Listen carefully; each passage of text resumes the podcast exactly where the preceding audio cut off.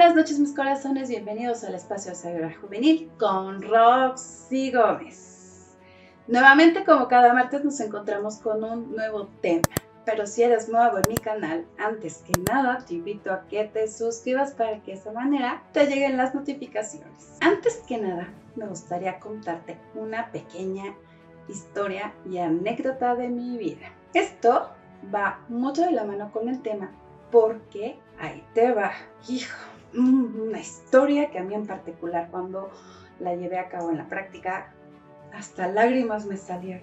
Pero bueno, vamos al meollo del asunto. Alguna vez en mi vida yo sufrí de muchas críticas por parte de las opiniones de los demás, porque aparte me daba muchísimo miedo a ser juzgada, criticada, a no ser perfecta, a que las otras personas tenían esa opinión o lo que tuvieran en sus mentes, como que yo me sentía incómoda. Pero al momento que yo empecé a trabajar este miedos, estas sensaciones que yo tuve, porque eran solamente miedos que yo tenía, porque es un miedo al que muchísimas veces nos enfrentamos de podernos expresar, de ser nosotros mismos, de esa confianza de cómo podemos entablar una conversación con otra persona.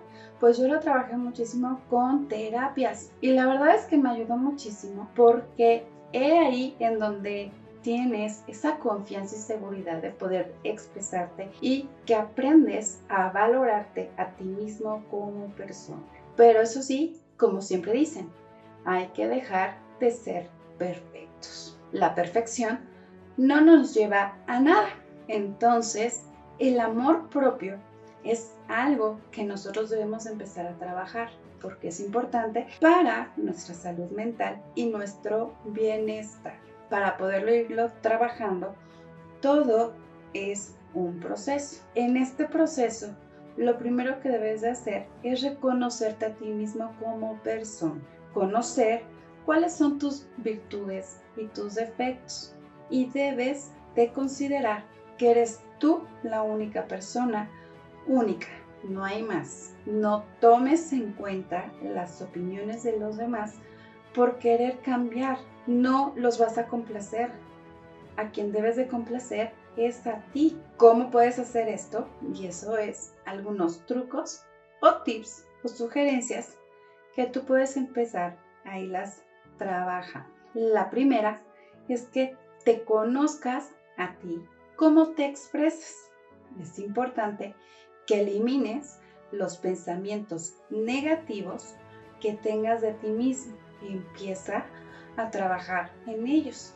Haz una lista de todos esos pensamientos negativos para que los puedas sustituir por pensamientos positivos. Ya que tengas esta lista, entonces podrás identificar cuál va a ser el primero en la lista a trabajar. Y así te vas a ir consecutivamente. No quieras hacer todos de la noche a la mañana. Cada uno, si tienes 5 o 10 o 20 en el momento que tú hayas hecho tu lista, empieza uno en 21 días, segundo 21 días y así consecutivamente, para que de esa manera tú puedas ir cambiando. Segundo, empieza a trabajar en tu confianza. ¿Cómo puedes hacer esto? Mi mejor sugerencia es que te veas en un espejo, completito, así, de pies a cabeza y te digas a ti mismo, yo creo en mí. De esa manera vas a empezar a generar confianza en ti mismo. Otra de las formas que se trabaja aquí cuando estamos viéndonos en el espejo es que también sonrías. La sonrisa es una buena herramienta. Y si tú te das esa sonrisa es para que también en tu mente se registre. A lo mejor vas a decir, bueno, estoy forzando mi sonrisa, pero ¿qué sucede? En el momento que tú lo vayas trabajando poco a poco, eh, tu cerebro lo va a registrar y entonces tú ya te vas a sentir mucho mejor. Y otro punto importante en este sentido, cuando vemos el espejo, es que te abraces con mucho amor y mucho cariño para que te apapaches. Porque eso es también concentrarte en ti, enfocarte y quererte. Tercero, para que lo vayamos utilizando. Observa todo tu alrededor. Ah, en este caso, debemos identificar quiénes son las personas que nos suman en la vida. Porque déjame decirte que hay personas que no aportan. Las que no aportan, elimínalas de tu lista. Aquí es muy bueno un ejercicio que puedes implementar es elaborar tu lista de amigos o familia de quién te suma, quién no te suma y entonces empiezas a valorar en ese sentido tus amistades. La que sigue que puedes utilizar en tu vida es aprender a dar las gracias. En el momento en que damos las gracias, ahora sí, gracias a mi cuerpo, gracias a que estoy viva, gracias a que estoy vivo también, gracias a que puedo sonreír, gracias a que puedo ver, gracias a que puedo tocar, porque tenemos todo. Tenemos un cuerpo y hay que darle gracias a la vida que estamos aquí. El otro es que aprendas a valorar lo que tienes. Todos tenemos lo mismo en cuestión de una casa, de familia, de amigos. Eso sí, es importante, sin importar eh, la situación en la que tú vivas, que aprendas a valorar todo, porque todo es importante. Cada quien le va a dar el valor de las cosas que son necesarias, importantes para cada uno, porque no es lo mismo para mí o para otra persona.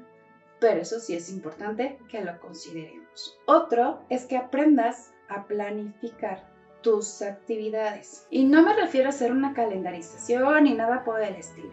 Es simplemente buscar el tiempo para ti. Y esto implica el compartir con tus amigos, con tu familia, con la gente que quieres que te sume en la vida. O que también tengas el tiempo para leer un libro, para ir a pasear, para ir al cine, tomarte un café. Eso es muy bueno porque tú aprendes a conocerte.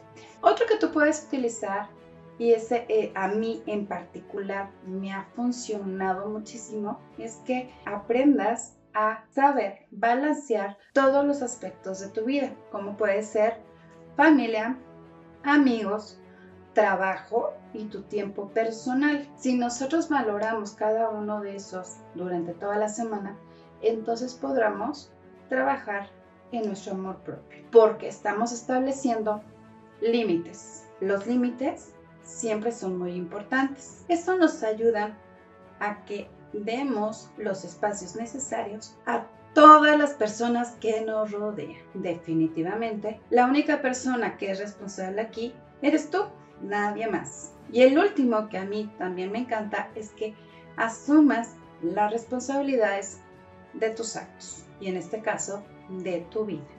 Nadie más se hace cargo. Eres la única persona que tiene esa responsabilidad para ti mismo y para con las personas que te rodean, que son las más importantes, con las que convives en el día a día. En el momento que nosotros asumimos nuestras responsabilidades, nos hacemos más conscientes de nuestras necesidades. Entonces, ¿qué te toca hacer? Enfocarte en ti, ser tú primero antes que todos los demás, así como también ser consciente, ahora sí, de que la labor solamente te corresponde en lo que puedes controlar. No puedes controlar la vida de los demás.